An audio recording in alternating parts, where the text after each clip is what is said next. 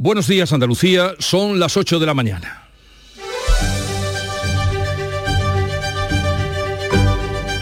En Canal Sur Radio, La mañana de Andalucía con Jesús Vigorra.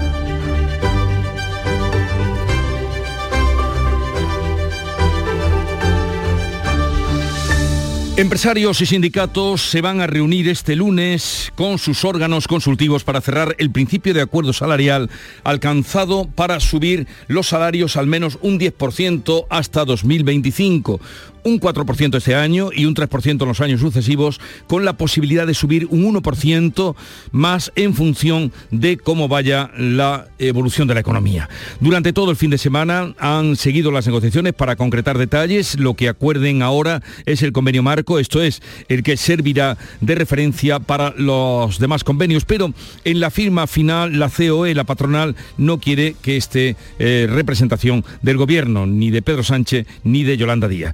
Otra importante reunión prevista para hoy es la que van a mantener jueces y fiscales con el Ministerio de Justicia, al que van a pedir que eleve su oferta de 44 millones de euros para mejorar sus sueldos. Si no hay acuerdo, continuará la amenaza de huelga a partir del 16 de mayo, que a toda costa es una huelga que no quieren ni el Gobierno ni tampoco la Judicatura.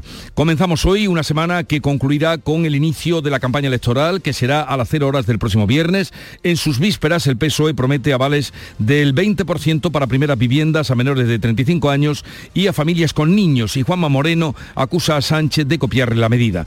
En lo que sí están de acuerdo los ayuntamientos de uno y otro signo es en la llamada a un uso responsable y razonado del agua. La sequía y el excesivo calor amenazan las siembras de la primavera y también futuras cosechas. De estas y otras noticias les ampliamos y les damos cuenta enseguida de más información, si bien antes el tiempo. Social Energy la revolución solar ha llegado a Andalucía para ofrecerte la información del tiempo.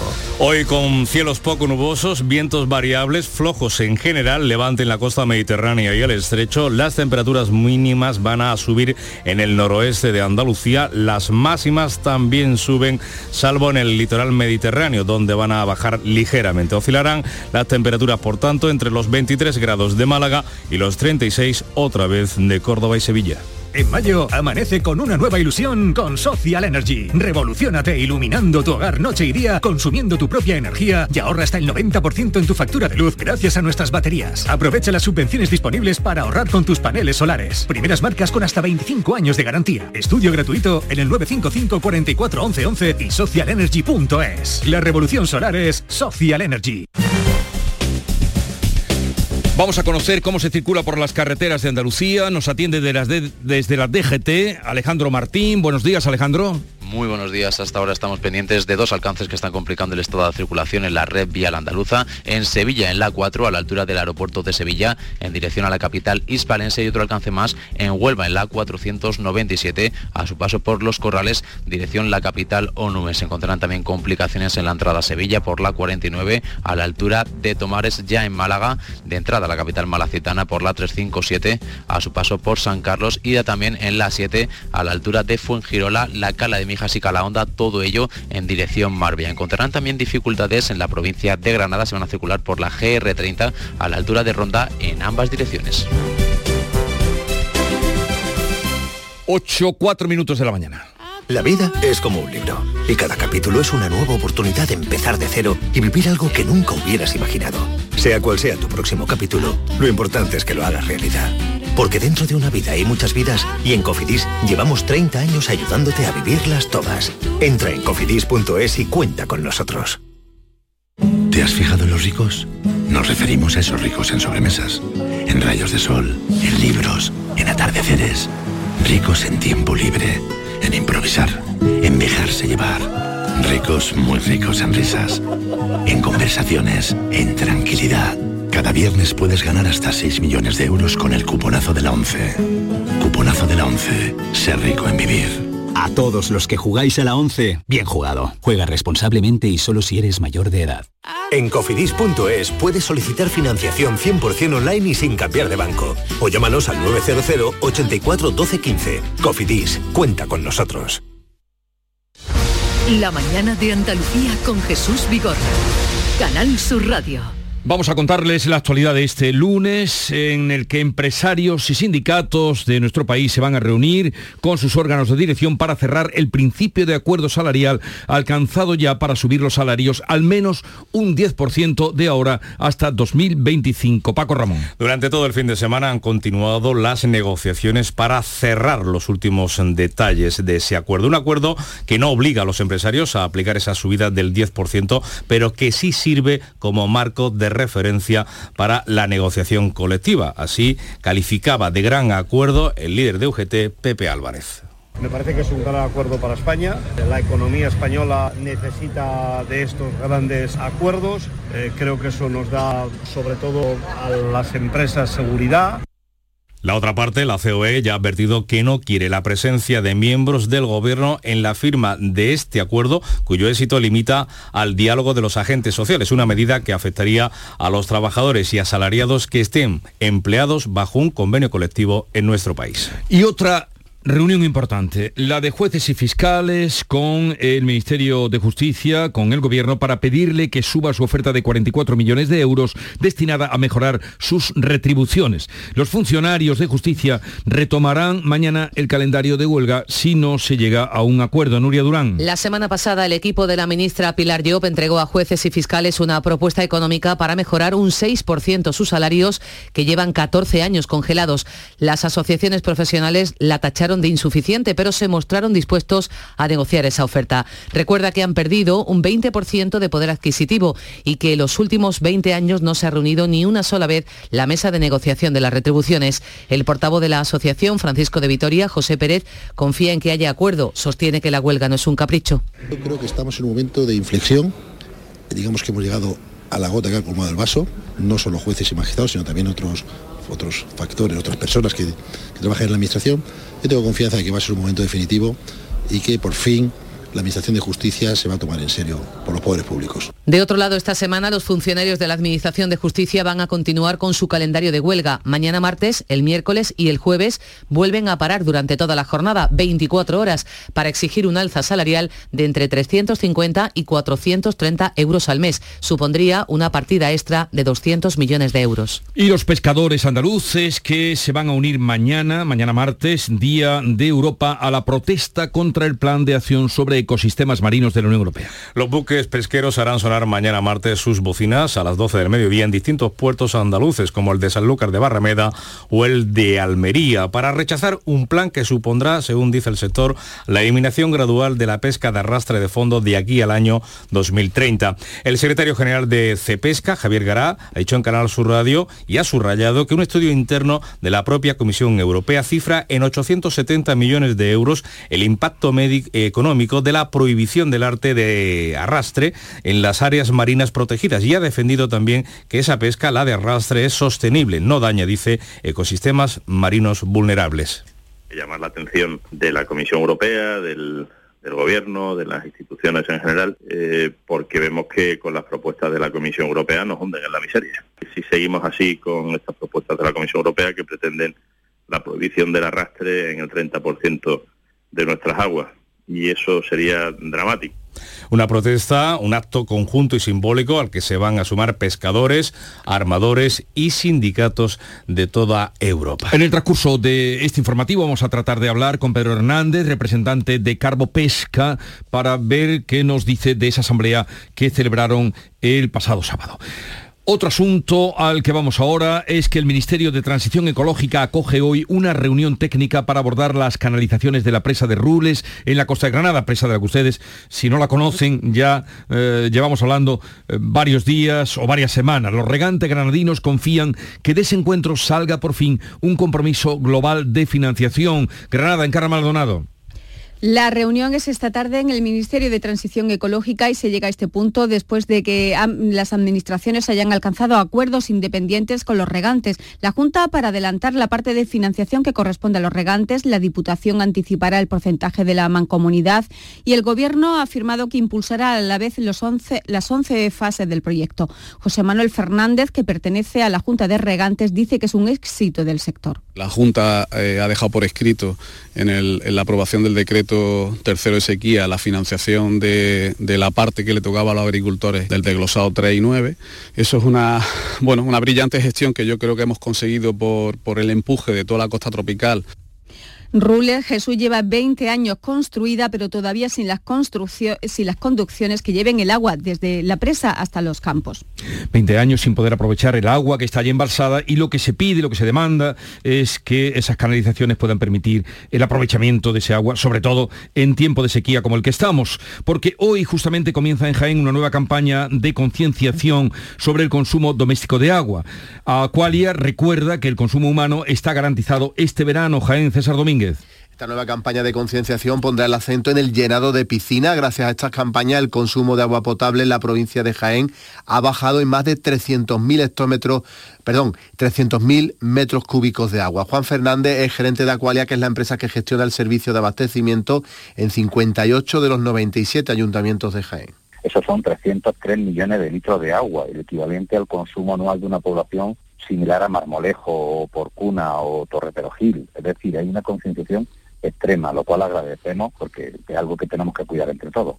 Todos los municipios de Jaén abastecidos por pantanos tienen garantizado el consumo este año. Algunas localidades que se abastecen de pozos propios, como Mancha Real o La Iruela, no, no pueden decir lo mismo. Por otro lado, los olivareros que utilizan el agua del río Guadalbullón van a poder hacerlo desde hoy. Han llegado a un acuerdo con la Confederación Hidrográfica del Guadalquivir para establecer turnos y cantidades que consigan mantener su caudal ecológico.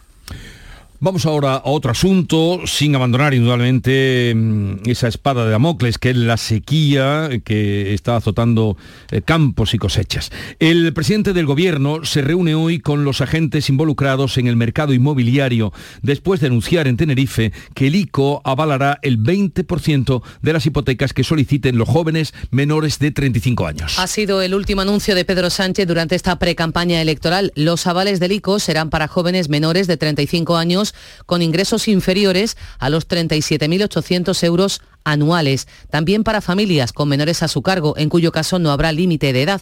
Los anuncios del PSOE, decía Sánchez, enfadan a la derecha. Andan un poco molestos estos de la derecha que anuncio medidas. Evidentemente anuncio medidas porque este es un gobierno que hace, no que deshace, sino que hace, que plantea avances sociales. Que la gran diferencia de cuando ellos gobernaban es que había consejos de ministros que eran de recortes sociales y estos son consejos de ministros de avances sociales cada martes.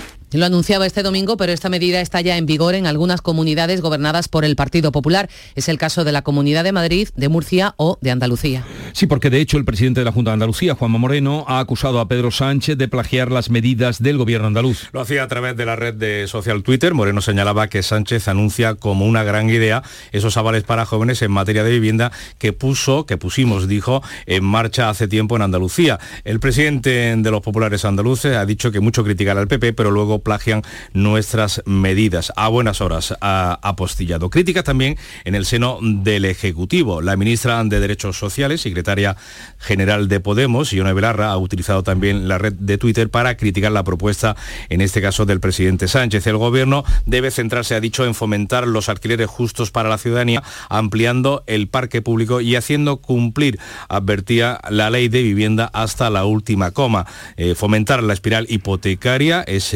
el fin, dice eh, Belarra, al que nos va a llevar esta, esta nueva medida, a llevar a las familias a endeudarse. Estamos en tiempo de pre-campaña, eso es obvio, y el presidente del PP andaluz y de la Junta, Juan Moreno, ha pedido al gobierno de España que respete a Andalucía y acometa las infraestructuras hídricas que necesita nuestra comunidad. En pre-campaña, el presidente del PP andaluz y de la Junta, Juan Moreno, ha pedido al gobierno de España que respete a Andalucía. En la presentación de las candidaturas del PP en Huelva, Moreno aseguraba que no va a permitir palos en la rueda y que se ensucie y patalee, son sus palabras, el nombre de Huelva y de Andalucía. Defiende que ha propuesto propuesto soluciones como la proposición de ley de regadíos en el entorno de Doñana para problemas heredados de la etapa socialista.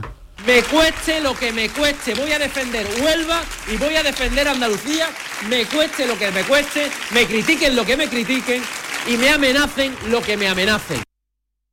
El coordinador de Izquierda Unida en Andalucía ha pedido por su parte a la Junta que amplíe los planes de empleo para los jornaleros afectados por la pérdida de peonadas. Tony Valero reclama también al Ejecutivo Central que reduzca esas peonadas para acceder al subsidio agrario Lo que pedimos al Gobierno central es que prorrogue el decreto, que elimine las peonadas mínimas necesarias para, para solicitar el subsidio y, si no, en su caso, que mantenga las 10 peonadas necesarias. Es fundamental proteger a los trabajadores y trabajadoras agrícolas en esta situación de sequía y es fundamental también que el Gobierno andaluz acabe con su inacción. Tiene que poner esos planes de empleo de los ayuntamientos y tiene que ser parte activa en mejorar la vida de quienes ahora lo están pasando tan mal.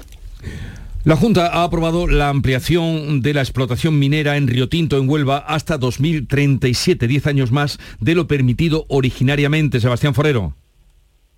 Pues eh, Jesús, sí, la campaña Atalaya, la compañía Atalaya Mining tiene ahora vía libre para ampliar Cerro Colorado, la histórica corta minera. Su actividad llegará a ocupar 224 hectáreas de terreno y alcanzará los 330 metros de profundidad. El secretario general de UGT Huelva, eh, Sebastián Donaire, aplaude la noticia. Esto es posible tras la modificación de la AAU, la autorización ambiental unificada, que lo que hace es eh, garantizar para los próximos años eh, la vida útil de la mina y sobre todo garantizar eh, el empleo. Una mina que, que da empleo a casi 2.500 trabajadores y trabajadoras. También se ampliarán las escombreras y las presas donde se depositan los residuos mineros. Sevilla reúne esta semana a los líderes mundiales de la tecnología 5G. Es el principal acontecimiento sobre esta tecnología que se va a celebrar en España. Pilar González. Se inaugura esta mañana y es un encuentro que reúne a casi un millar de profesionales de unas 250 empresas de Estados Unidos, Europa y China. Durante una semana presentan sus proyectos, servicios y soluciones ante un público exclusivo que aprovecha el evento para crear una red de negocios de primer nivel. En este foro España va a presentar el nuevo mapa 5G. El Ministerio de Asuntos Económicos y Transformación Digital va a abordar temas como las nuevas redes privadas, el reajuste de las frecuencias por la fusión de Orange y Más Móvil y las ayudas del Gobierno para el 5G. La relevancia de todos estos temas viene amplificada por la próxima celebración de la Conferencia Mundial de las Radiocomunicaciones, que será en noviembre en Emiratos Árabes Unidos y que marcará líneas fundamentales a nivel mundial para las próximas décadas. Vamos ahora a recordar, es lunes, cómo ha ido el fin de semana en lo tocante a accidentes de tráfico, porque Andalucía ha cerrado con un fallecido en un accidente de circulación que además ha tenido consecuencias dramáticas. Ese siniestro tuvo lugar en Granada, era el sábado por la tarde. Una mujer fallecía tras salirse de la vía el vehículo en el que viajaba por la 44 a la altura de la localidad de Villamena. El conductor, que era su marido y resultó ileso, se ha quitado la vida tan solo 12 horas después. La pareja deja dos hijas de 12 y 15 años, deja huérfanas. Según detalla el diario Ideal, un obstáculo en la carretera obligó al hombre a dar un volantazo. El coche cayó por un desnivel de 3 metros y la mujer que iba de copiloto resultó mortalmente herida. Ni el marido que intentó reanimarla, ni posteriormente los servicios de emergencia pudieron salvarle la vida. En el conjunto de España han fallecido durante el pasado fin de semana 11 personas en otros tantos accidentes de tráfico. Tantos años después, eh, como 57, Palomares sigue todavía eh, como foco de actualidad, de tal manera que Moncloa va a incluir la limpieza de Palomares en el encuentro eso han anunciado, que Pedro Sánchez mantendrá el próximo viernes en la Casa Blanca con el presidente de Estados Unidos, Joe Biden, María Jesús Recio.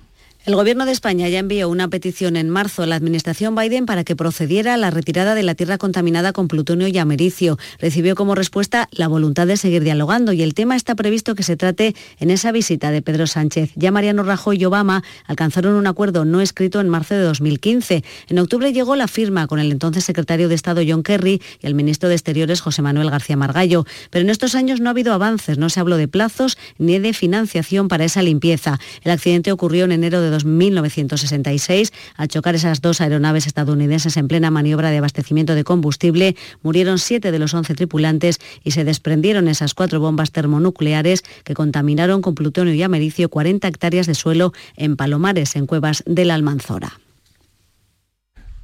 El fin de semana ha sido negro en Texas con dos tragedias en pocas horas. Un tiroteo múltiple y un atropello masivo. Este último ha ocurrido en la ciudad de Bronzeville, donde siete personas han muerto y seis han resultado heridas en una parada de autobús. Respecto al primero de los tiroteos en la ciudad de Allen, el autor ha sido identificado, un hombre de 33 años. La policía cree que se trata de un supremacista blanco. Vestía un chaleco antibalas, portaba un rifle y una pistola. En su automóvil los agentes han encontrado múltiples armas Joe Biden ha decretado luto nacional y una vez más ha vuelto a pedir al Congreso que prohíba las armas de asalto.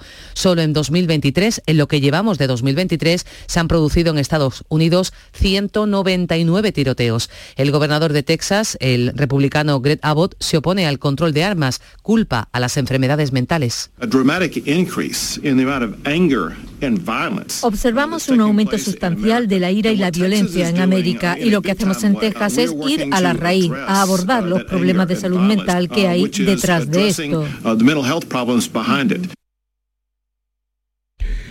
Aquí en Andalucía, los vecinos de Palma Palmilla, en Málaga capital, denuncian un nuevo tiroteo con armas automáticas este pasado fin de semana. Ese tiroteo se produjo la madrugada del sábado, sin heridos, eh, pero con daños materiales en edificios y vehículos. Los vecinos denuncian que no es un hecho aislado y que llevan meses pidiendo a la subdelegación del gobierno que les informe de la intervención de armas en el barrio. Insiste en que si se produce otro tiroteo, el vecindario, el vecindario pedirá al gobierno cambios en la estructura del mando de la Policía Nacional en Málaga, también en la subdelegación. Esa denuncia, aseguran, no es una falta de confianza en la policía, a cuyos agentes respaldan, especialmente a los de la comisaría de Palma Palmilla, pero sí una muestra del desacuerdo con los mandos y con quienes tienen responsabilidades institucionales. La Guardia Civil se ha incautado de 772 kilos de cocaína en las costas de Barbate, en Cádiz. Se trata de uno de los mayores alijos de coca interceptados por las autoridades en los últimos años y además aquí ya en el sur en Andalucía, cuando no era una ruta habitual para entrar la cocaína. Salud, votaron. Agentes del Sistema Integral de Vigilancia Exterior detectaron hace unos días una embarcación que navegaba de manera sospechosa en dirección a los acantilados del Parque Natural de la Breña. En una rápida intervención lograron abortar el alijo de cocaína, una droga que cada vez tiene más presencia en el narcotráfico por su abaratamiento. Iba a ser descargada en la costa en una narcolancha. La portavoz de la Guardia Civil en Cádiz Olga García. La Guardia Civil de Cádiz ha intervenido 772 kilos de cocaína cuando iban a ser introducidos por las costas de Barbate. Se han incautado 22 fardos de cocaína y dos armas cortas de fuego municionadas y preparadas para ser utilizadas. Son algunos datos de esa operación que continúa abierta porque los narcotraficantes lograron huir, así que se espera que en las próximas horas haya detenciones.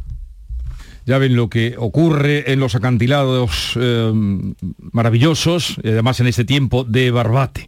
En Granada la Guardia Civil ha detenido a dos individuos que huyeron de un control durante casi 80 kilómetros. El motivo, llevaban 238 kilos de hachís. Circulaban por la A92 sentido Guadix. El control se había desplegado en las inmediaciones de Atarfe, también en la provincia granadina. El conductor del vehículo hizo caso omiso a las señales de los agentes, huyó a gran velocidad. Había un segundo vehículo que hacía de Ambos abandonaron la autovía a la altura de Gor, consiguieron interceptar los vehículos y detener a los conductores. Les informamos también de otros asuntos judiciales. La audiencia de Almería ha condenado a 16 años de prisión a un hombre de 37 años acusado de abusar sexualmente y violar en varias ocasiones a la hija menor de su compañera sentimental cuando contaba de 11 a 14 años. La sentencia impone al acusado la máxima pena prevista para un delito de agresión sexual continuado previsto en la ley del solo sí es sí con el agravante de la desproporción, desproporción de edad que había entre ambos y también la relación mm, personal. En la audiencia de Granada también se ha producido una condena, en este caso a un internamiento en un centro psiquiátrico penitenciario por un máximo de 13 años a un hombre juzgado por rebanarle el cuello con un cuchillo jamonero a un vecino de Durcal con el que convivía en un cortijo de esta localidad granadina. Las ciudades ucranianas de Kiev y Odessa han sido atacadas esta noche con una lluvia de drones. Algunos han impactado contra los edificios, otros han sido interceptados por las defensas antiaéreas ucranianas. Rusia ha comenzado a evacuar a los residentes rusos de Zaporilla ante la inminente contraofensiva de Ucrania, mientras que en Bakhmut los mercenarios Wagner de Putin avanzan palmo a palmo en la conquista de la ciudad. Este fin de semana se han hecho con dos manzanas más. El Kremlin les ha prometido remesas inminentes de municiones y armas. Entre tanto, el comisario europeo de Mercado Interior, Thierry Breton, visita hoy la fábrica de municiones de Granada y la planta de material de armamento Expal en Burgos. Con estas dos citas, el comisario concluye la gira que está haciendo por 13 países de la Unión Europea para impulsar la industria armamentística a fin de ayudar a Ucrania. El presupuesto comunitario es de 500 millones de euros. También del panorama internacional tenemos que recordar y destacar el grave accidente que ha ocurrido en una mina de Perú. Allí las autoridades han confirmado la muerte de 27 mineros a en esa mina de oro de Arequipa al sur del país tras una explosión y un incendio. 175 mineros pudieron ser evacuados y se encuentran bien. Las labores de rescate de los cuerpos eh, se están viendo dificultades, eh, dificultadas perdón, por la presencia de gases tóxicos dentro de la mínima de la mina. Los familiares están desconsolados. La compañía minera todavía no ha dado ninguna explicación de lo ocurrido. Eh, habíamos quedado emplazados para hoy, para este lunes, con el representante de Carbopesca de Almería, Pedro Hernández, que nos hablaba el pasado viernes de la asamblea que iban a mantener este sábado eh, para decidir si iban a eh, capturar o retener a los pesqueros marroquíes que faenaban con artes ilegales en el Mediterráneo, pero que ellos querían desde luego traer a puerto. Tanta audacia mm, parece que ha quedado en que no será así y que van a seguir denunciándolo, pero no el atrevimiento que el pasado viernes mostraba en estos micrófonos al decirnos esto seguir eh, apostando por el cumplimiento de la legislación vigente y lógicamente lo que vamos a seguir realizando es las labores de, avistamiento de buques ilegales marroquíes que están pescando con red de deriva, reportando toda esa información a las autoridades competentes para que ya pues, lógicamente hagan lo que tengan que hacer. Después de esto acordaron el pasado sábado que... Em, esa, digamos, esa eh, audacia que manifestaban en un principio, un poco han recogido velas, nunca mejor dicho, y lo que harán será seguir denunciando las situaciones ilegales que descubran eh, de los barcos marroquíes en el Mediterráneo. Vamos ahora a otros asuntos, mm, digamos, más eh, llevaderos, más lúdicos. Continúan los actos para conmemorar el 50 aniversario del fallecimiento del pintor malagueño Pablo Picasso. Málaga María Ibáñez. Pues con la muestra Picasso, escultor, materia y cuerpo arrancan hoy en la Pinacoteca malagueña los actos de la celebración Picasso 1973-2023 que conmemoran el 50 aniversario de su muerte. Están impulsados por la Comisión Binacional Francia y España que reivindica con esta iniciativa su dimensión europeísta. La muestra que acoge desde hoy el Museo Picasso pues tiene varias esculturas cuidadosamente seleccionadas que representarán los múltiples estilos que hizo, utilizó Picasso para explorar el cuerpo humano. Vamos a escuchar a José Lebrero, que es el director del museo, que hablaba así de esta muestra en el programa Encuentros de Canal Sur Televisión. Mostraremos al escultor, a un escultor que mantuvo de algún modo, no en secreto, pero en su espacio íntimo, muchas de las esculturas que hizo y que nunca dejó de serlo. Entonces va a ser la novedad eh, en España. Eh, nunca se ha hecho antes una exposición dedicada solo a la escultura de Picasso. Esta muestra está comisariada por la primera directora del Museo Picasso de Málaga, por Carmen Jiménez, que es además una de las mayores especialistas internacionales en la obra del malagueño. Puede disfrutarse de ella hasta el próximo 10 de septiembre en este Museo Picasso de Málaga, que el próximo mes de octubre celebra su 20 aniversario. Pero es que además eh, en otoño llegará la otra gran muestra de la Pinacoteca, de la Pinacoteca malagueña. De ella nos hablaba de nuevo José Lebrero. Vamos a reunir obras de artistas de distintos países del mundo que están trabajando hoy eh, para mostrar que el eco de Picasso, ese es el título de esa exposición, sigue vivo y algunos importantes artistas de hoy lo toman muy en serio como una referencia. Además, Jesús, esta semana se ha organizado en el Museo Picasso un seminario internacional sobre el pasado y futuro de la escultura moderna. Un seminario que está abierto al público, es gratuito y todo el que quiera aprender las formas del modelaje pues puede acudir a la Pinacoteca. Por cierto, ya que hablamos de museo, la Huerta de San Vicente, eh, la casa de descanso familiar de los García Lorca, se va a convertir en un nuevo museo. Y mm, desde este lunes es feria, bueno, arranca ya del fin de semana eh, la fiesta, la feria de Jerez. Hoy es fiesta local con numerosas actividades ecuestres y un 80% de ocupación hotelera. Salva Gutiérrez. Caballo dedicada este año a la moda flamenca, bueno, para apoyar a este sector que tan mal lo pasó en la pandemia, está repercutiendo en la ocupación hotelera, como has dicho, durante el fin de semana se ha llegado al 87%, lo que dibuja una primavera turísticamente muy positiva. La gente está encantada de esta feria sin restricciones. La feria hay que empezarla desde el primer día, ¿o qué? Con ganas, con ganas. Mira, yo con muchas ganas ya de empezar a bailar y que empiece la feria ya. Soy de Barcelona, pero yo nací en Algodonales y cada año que vengo, vengo a la feria porque me encanta.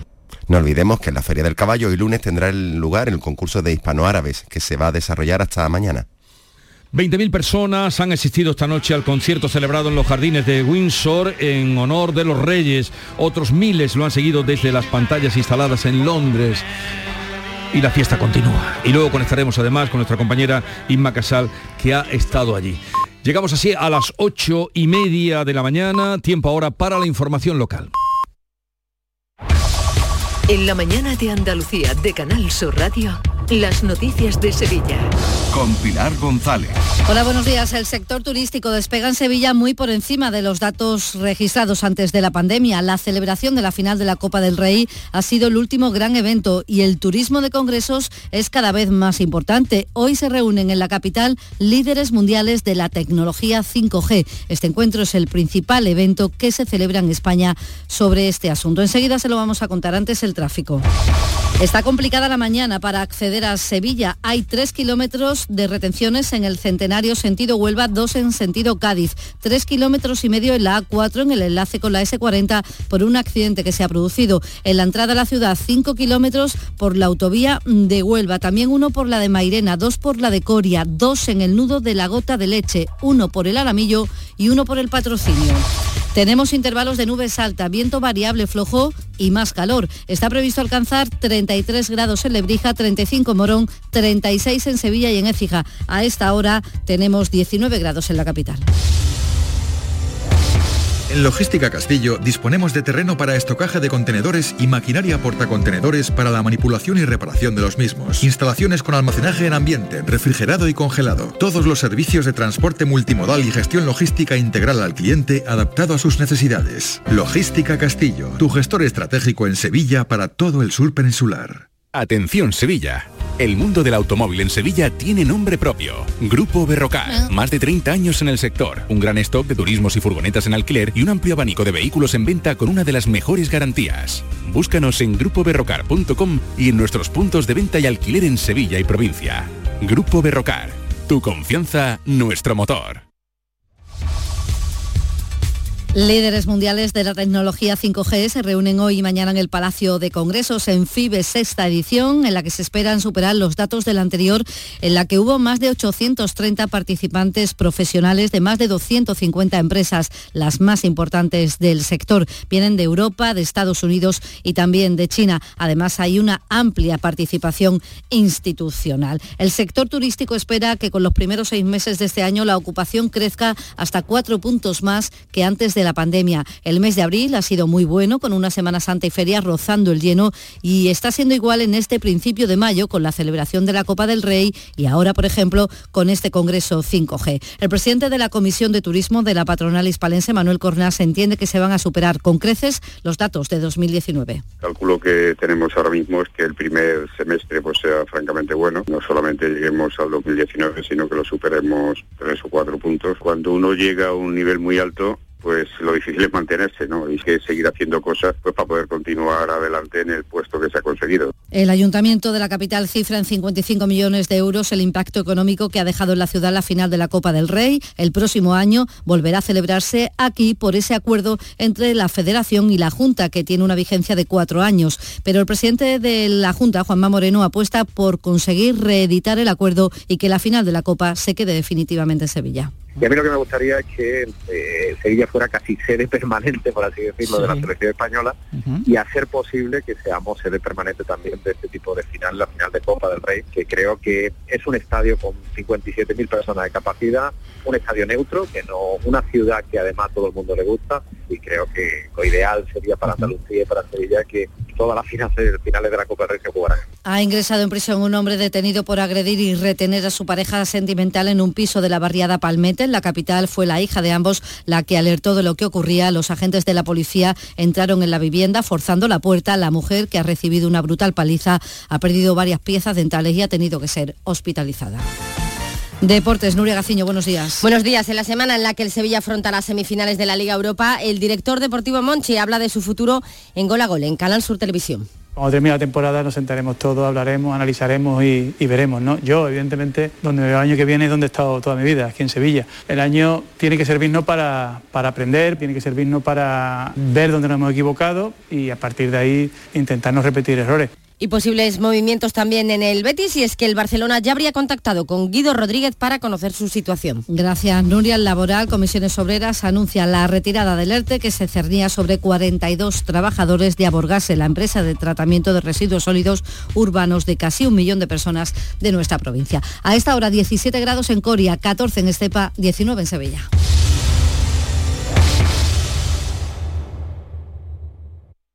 Esta es La Mañana de Andalucía con Jesús Vigorra, Canal Sur Radio.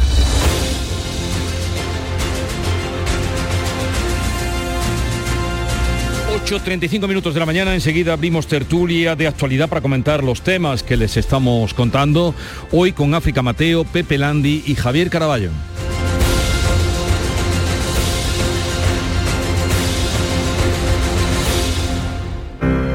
Buenos días. En el sorteo extra Día de la Madre de la 11 celebrado ayer, el número premiado ha sido el 97.877. 97877. serie 55055. Enhorabuena a todos los premiados y al afortunado ganador de los 17 millones de euros. Hoy como cada día hay un vendedor muy cerca de ti repartiendo ilusión. Disfruta del día. Y ya sabes, a todos los que jugáis a la 11, bien jugado.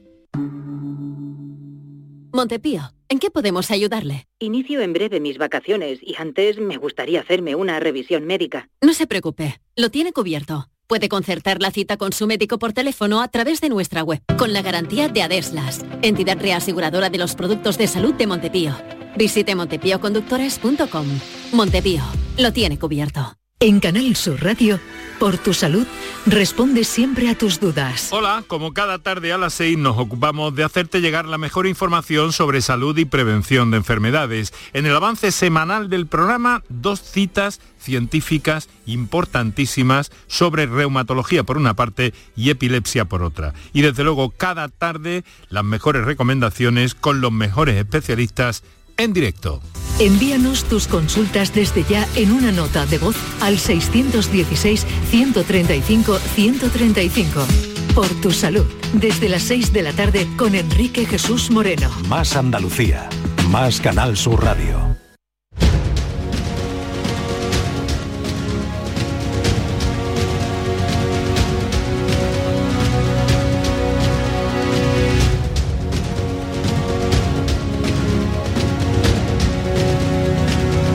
Esta es La Mañana de Andalucía con Jesús Vigorra, Canal Sur Radio.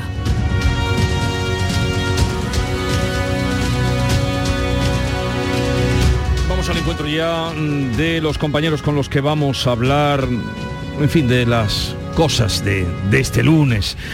África Mateo, de Ideal de Almería. Buenos días, África. Hola, muy buenos días, ¿qué tal? Bien. Y Pepe Landi, ¿cómo están las cosas por Cádiz, Pepe?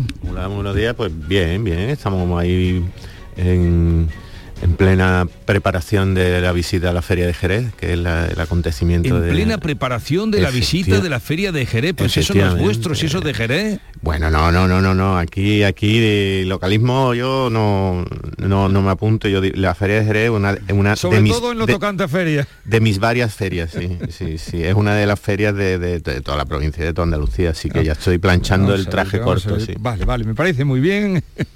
Eh, Pepe y también Javier Caraballo del Confidencial. Buenos días, Javier. Muy buenos días, no siempre cizaña, que es muy temprano, hombre. No, yo no, provincial, pero, pero qué, Sí, pero sí, qué- está qué- sonando qué- qué- cizaña. qué malo eres. A ver, eh, vamos a entrar en lo... Para ti, ¿cuál es la noticia del día, Javier? Bueno, el día está comenzando y ah, esta semana es cuando comienza la campaña electoral, quiero recordar, y esto va eh, tomando eh, nivel. No, no, Bueno, no. Vale, vale. Para ti sería la campaña electoral. ¿Y para ti, eh, África? Que apenas hay encuestas en los medios de ¿Cómo que, comunicación. cómo, que, cómo, que, cómo que no hay encuestas? Tengo aquí cuatro delante. Pues yo he visto solo una o dos, o sea que, No, pues, ¿te que parece debo de andar más perdida hoy. Eh, te- Ahí está La Razón, está El Español, eh, está El País y está El Confidencial. Yo he visto la Confidencial y la del País. Solo digo, pocas son para, entonces- para el momento en el que estamos, como decía Entonces, Caraballo. eh, viene sin... que nos tienen que freír ahora a encuestas. sin en los deberes próxima- hechos. Y para ti, Pepe, bueno, Pepe ya lo ha dicho, que es la feria de, de- de Jerez. Pepe ya. Un nubilado, Que es preparando mi caballo. Eh, bien, eh, mm, se está celebrando el acuerdo entre sindicatos y patronal para la subida de los salarios en la revisión de los convenios, un 10% de aquí al año 25, eh, 4% este año, 3% el que viene, el otro, y un 1% que se deja ahí condicionado a subirlo según el avance de la economía. Eso está bien, está muy bien, que luego además repercutirá en otros convenios. Pero ese veto que ha puesto la patronal a que esté eh, nadie del gobierno, ni tampoco Yolanda Díaz, eh, ¿cómo lo tomarán en, eh, en el gobierno? Bueno, yo celebro que, el acuerdo mm, vaya hacia adelante, sobre todo porque demuestra, mm, puede parecer una novedad, pero demuestra que era posible y que la postura que durante un tiempo parecieron que estaban muy distanciadas y que Garamendi eh, clamaba contra cualquier tipo de posibilidad de, de acuerdo, pues no eran, no eran ciertas, que había una vía de diálogo que finalmente termina con, un- con una subida que, bueno, por lo menos es mm, esperanzadora para todos los trabajadores por, por cuenta ajena, porque es verdad que, que no afecta a la globalidad de los trabajadores, faltaría, pero es una, marca una tendencia, marca un camino con unas cifras, bueno, más o menos eh, llamativas, ¿no? Como ese 10% acumulado hasta 2025. Y el hecho de que no quieran foto, no quieran presencia de, o medalla para ningún representante del gobierno, bueno, pues me puede parecer secundario. Pues bien está lo que bien acaba y, y- es, un, es un importante avance que además redunda en uno de los grandísimos debates en los que estamos metidos desde hace bastantes meses, que es un poco el reparto de la riqueza y el reparto de los beneficios empresariales y cómo, cómo hacemos que, que llegue a la mayor cantidad de trabajadores eh, posible y, en ese sentido mm, me parece un buen camino y una buena noticia. Ya luego la, la mezcla con, con la campaña electoral y con los intereses y con quién quiere aparecer uno y con quién no quiere aparecer, bueno, eh, me parece que, que está en, en- en segundo, en tercero, en cuarto término. ¿no? A ver, a mí me parece que, que la reacción de, de la COE eh, es más política que otra cosa y se justifica porque los empresarios y la patronal se ha visto, se puede, tiene motivos para verse eh, ha visto agredida eh, o sentido agredida en los últimos meses por parte del gobierno, sobre todo por, por la parte podemita, la parte morada de- del gobierno, que se les culpa permanentemente de la situación y se les coloca en un discurso como los ricos avarientos que no quieren repartir.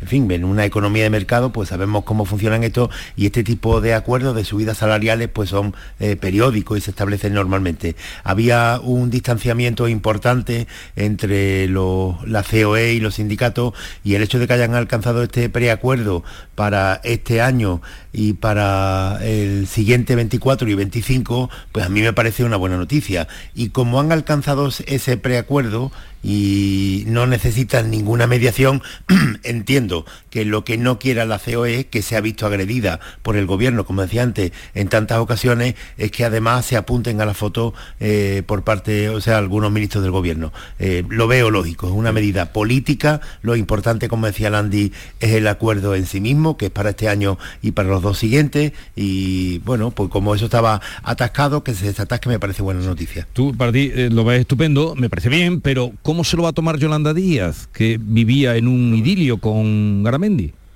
a mí como, como decía Javier, eh, entra dentro de la lógica, porque al final el gobierno tiene que mediar cuando las dos interlocutores no llegan al acuerdo, pero en este caso han llegado por sus propios medios, pues fenomenales, que el gobierno no tiene que intervenir porque no, no resulta necesario. Ahora, no estoy de acuerdo en que en que lo que ha impuesto Garamendi sea lógico, como dice Javier, porque al final esto ya es, una, una, guerra cruzada, o sea, no solo le ha hecho feo el gobierno a la patronal, sino que la patronal también, no presentándose a las convocatorias que le ha hecho, etcétera. Entonces esto es un capítulo más de un desencuentro continuado, no es, no simplemente que sea la respuesta a algo que lleve haciendo mal el gobierno con, la patronal, porque la falta de entendimiento ha sido mutua, no viene solo de una de las dos partes.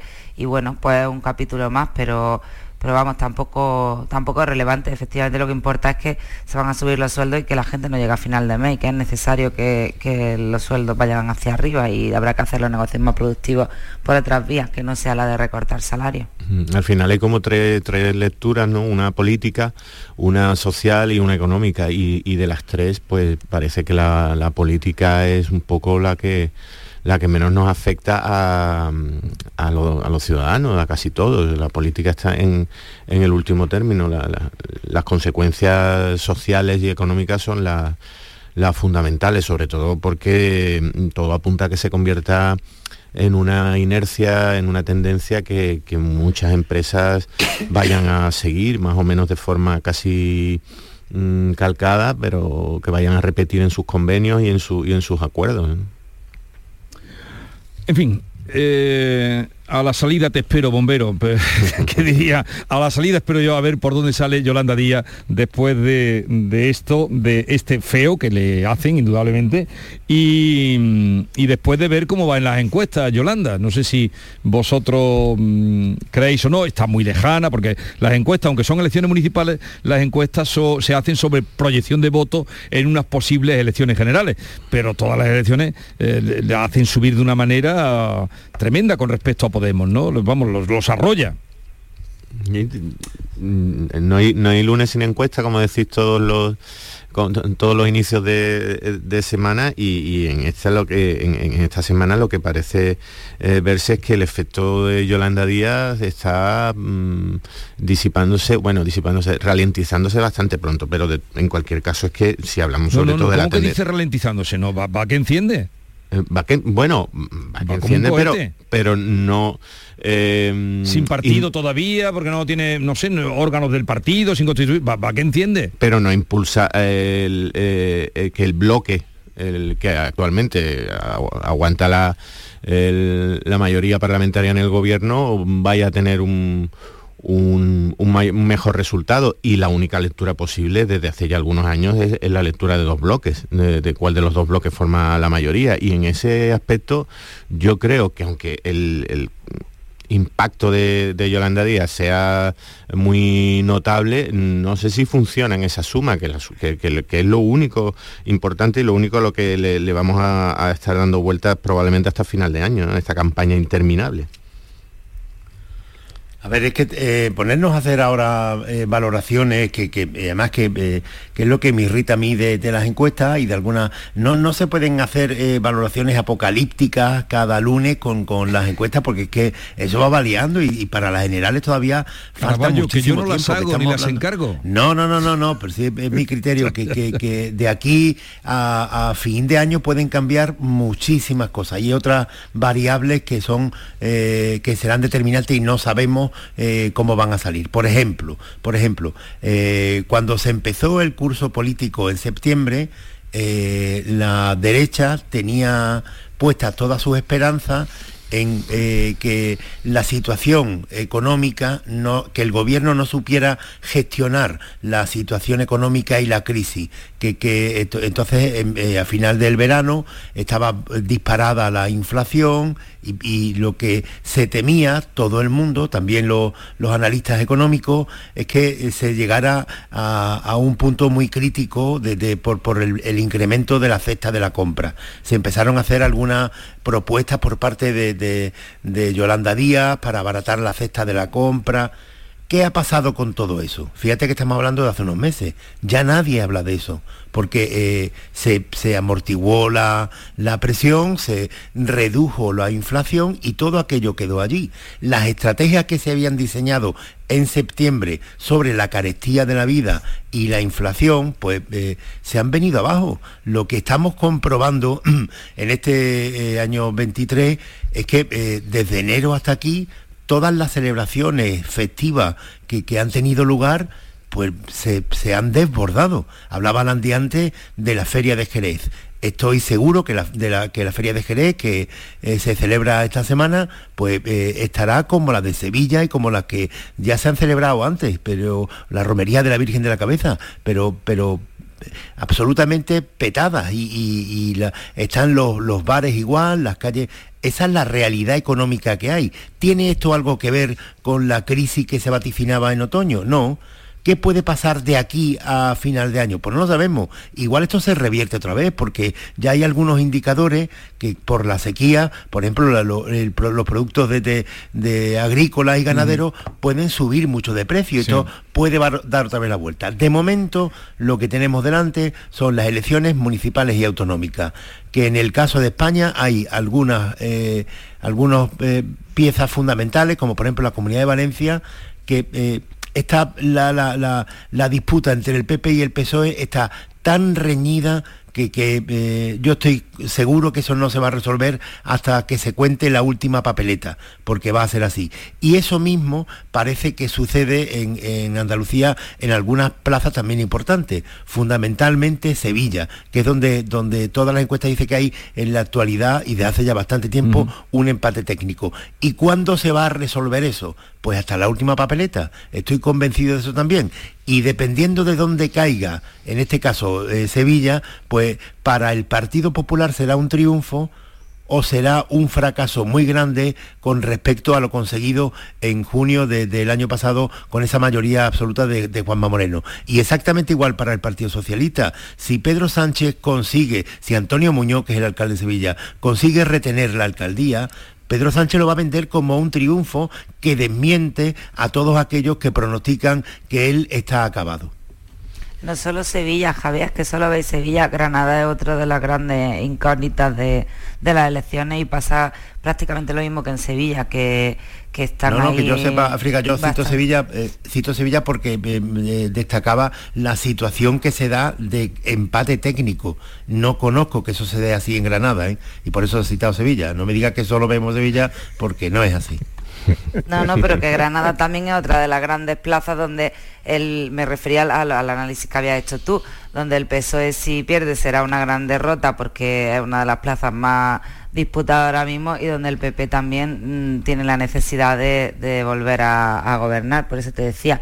Pero respecto a lo que preguntabais de sumar, yo sí que veo dos cuestiones que independientemente de lo que suceda al final, porque las encuestas efectivamente son encuestas, eh, hay dos cosas que sí que han pasado ya y es que eh, Yolanda Díaz ha frenado a Pablo Iglesias porque ya ha tenido que, reconducir su estrategia y empezar a asumir, a aceptar que tienen que ir juntos, eh, que se tendrán que entender dentro de la diversidad de opiniones que tienen, que yo no la veo tan clara, y también que, al final esto es un punto más de la estrategia de Pedro Sánchez, porque esa subida tan fuerte no se entendería si no tuviese detrás a, todo un gobierno y sobre todo al presidente empujando, que es lo que está sucediendo en los últimos tiempos, desde el debate de la moción de censura, donde le dejó a ella defender buena parte de, la parte del gobierno y, a partir de ahí en, infinidad de, ocasiones donde está poniendo la cara de Yolanda Díaz en todo lo amigable para darle fuelle y frenar a quien no le está eh, poniendo las cosas fáciles que Unidas Podemos. Mm, es muy curioso, mm,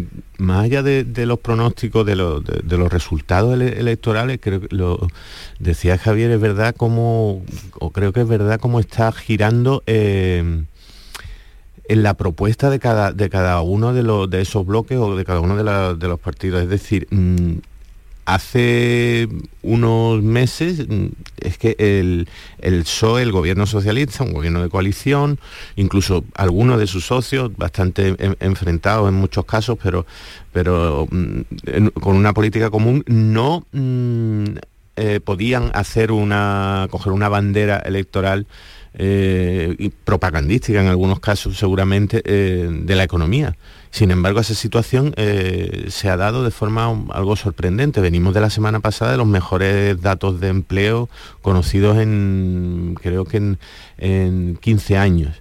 récord de ocupación. Ahora vemos que hay un, un, principio de acuerdo para subida de salario. Es decir, lo que estamos viendo la tendencia al margen de lo que vayan diciendo las encuestas, que es verdad que que, que, queda tanto y que es casi mejor tomárselo semana a semana o día a día y primero a las municipales, pero lo que estamos viendo es la tendencia de que mm, va a ser la economía mm, Va a ser, van a ser esos resultados los que coja como, como bandera. Al final va a resultar que, que Pedro Sánchez va, eh, va a tirar de aquel viejo eslogan un poco manido y un poco simplón del España va bien. Parece que, mm, que esa va a ser eh, su gran baza electoral y al bloque de derechas le, va a quedar mm, algo bastante más difícil de explicar, que es la contradicción ideológica y la contradicción, eh, no sé si ética en algunos casos de de que el gobierno eh, de coalición esté formado por mm, fuerzas independentistas, fuerzas que se pueden considerar extremistas, y, el, y el gobierno se vaya a apoyar en, esos números que no deja de, de acumular. ¿no? Es que se dice muchas veces, y, porque es así, ¿eh? que, las elecciones municipales y autonómicas eh, son una especie de antesala y anuncian los cambios de ciclos políticos en, el gobierno de la nación. Y esto ha sido así en muchas ocasiones.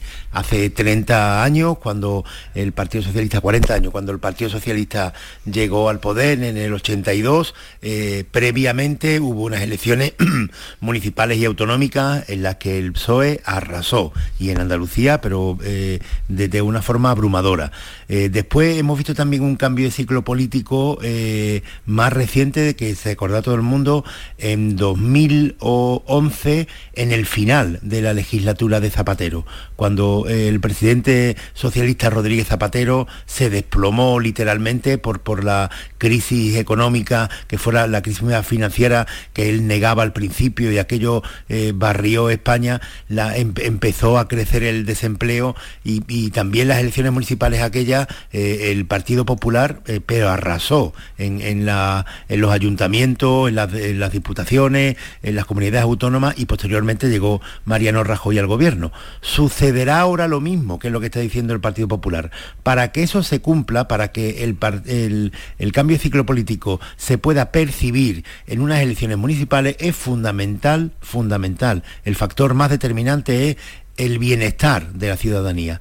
Con Zapatero, os acordaréis, hubo una sensación de incertidumbre, de miedo al futuro, de que España se desplomaba aquellos días de la prima de riesgo, que parecía que como una olla expresa aquello iba a explotar. Pues eso fue lo que hace que, en los ayuntamientos la gente eh, se incline por, por la oposición cuando la situación está mucho más tranquila, cuando los ciudadanos no tienen ningún temor ni, ni, al futuro inmediato ni al presente, lo normal es que en unas elecciones municipales se valore mucho más al alcalde. Y esto es lo que va a ocurrir, yo creo, en muchos eh, municipios andaluces. Si hay un cambio de ciclo político, eh, por esa incertidumbre, la gente no se para a valorar si el alcalde o no, sino simplemente la sigla. Pero cuando hay una situación de más tranquilidad, sí hay un debate más eh, localizado y la gente de cada ciudad, de cada pueblo, valorará si el alcalde, con independencia, el alcalde que tiene, con independencia del partido al que pertenezca, lo ha hecho bien o lo ha hecho mal. Pero eh, yo insisto, lo, para el, ciclo político este que yo no veo que se vaya a producir en las elecciones municipales, lo determinante es la situación de la gente. Y yo veo por, por, los festejos y por, por, la calle y por las encuestas y por todo, que no hay esa incertidumbre que es fundamental para un cambio de ciclo político en las elecciones municipales. Pero Javier sí que tendrá que influir un poco porque está eh, cercana y porque fue muy muy abultada la, victoria de, Juanma Moreno y, el arranque de esta legislatura. eso debe de influir, por lo menos en Andalucía, eh, ese viento a favor de cola, yo creo que sí que va a influir al final en las elecciones municipales aquí en Andalucía. Yo creo que el partido, el partido Popular subirá, pero eh, podemos apostárnoslo ahora. Estoy convencido, eh, África, que hay un montón de, de, ciudades, de grandes ciudades, en las que la noticia en junio pasado fue que el PP ganaba por primera vez en 40 años de democracia. Yo estoy por apostarme que en alguno de esos grandes municipios vuelva a ganar el Partido Socialista. Pues vamos a ver. Lo veremos, eh, lo vamos a ver dentro, no sea, y no precipitáis las cosas, dentro de tres semanas, ¿no? Porque estamos a, justamente. Como la más largo, me lo fiáis. No, Madre mía, lo que nos queda. La semana del inicio de, de la todo. campaña. ¿no? Pasará de todo. Eh, tenemos... Pero el PP va a subir, ¿eh? El PP va a subir a las municipales seguro, pero a, a, me da la sensación de que las elecciones municipales en Andalucía, quien las va a ganar en alcaldía y en votos el Partido Socialista. Uh -huh. Y lo que yo sí pronostico, eh, y ahí sí que me, me, mojo, es que Vox va a bajar bastante, porque eh, yo siempre he visto que lo que ve en lo cercano es lo que al final se, se traduce en lo global. Y por lo menos la sensación que hay en, uno de, en el único sitio en el que ganó, en el que sacó muchísimos concejales, que fue aquí en elegido, donde ha ganado elecciones eh, repetidamente hasta la última autonómica, eh, aquí la sensación es que va a bajar bastante. Tienen siete concejales y se pronostica con algunas encuestas internas que manejan los partidos y tal que se quede en cinco, incluso en cuatro. O sea que yo sí que pronostico que Vox eh, a nivel municipal va a bajar porque además el discurso ya es débil eh, en, el, en, el, plano autonómico, pues en el plano mm. local es mucho más débil todavía porque tienen los, los 10 puntos de argumentario genérico de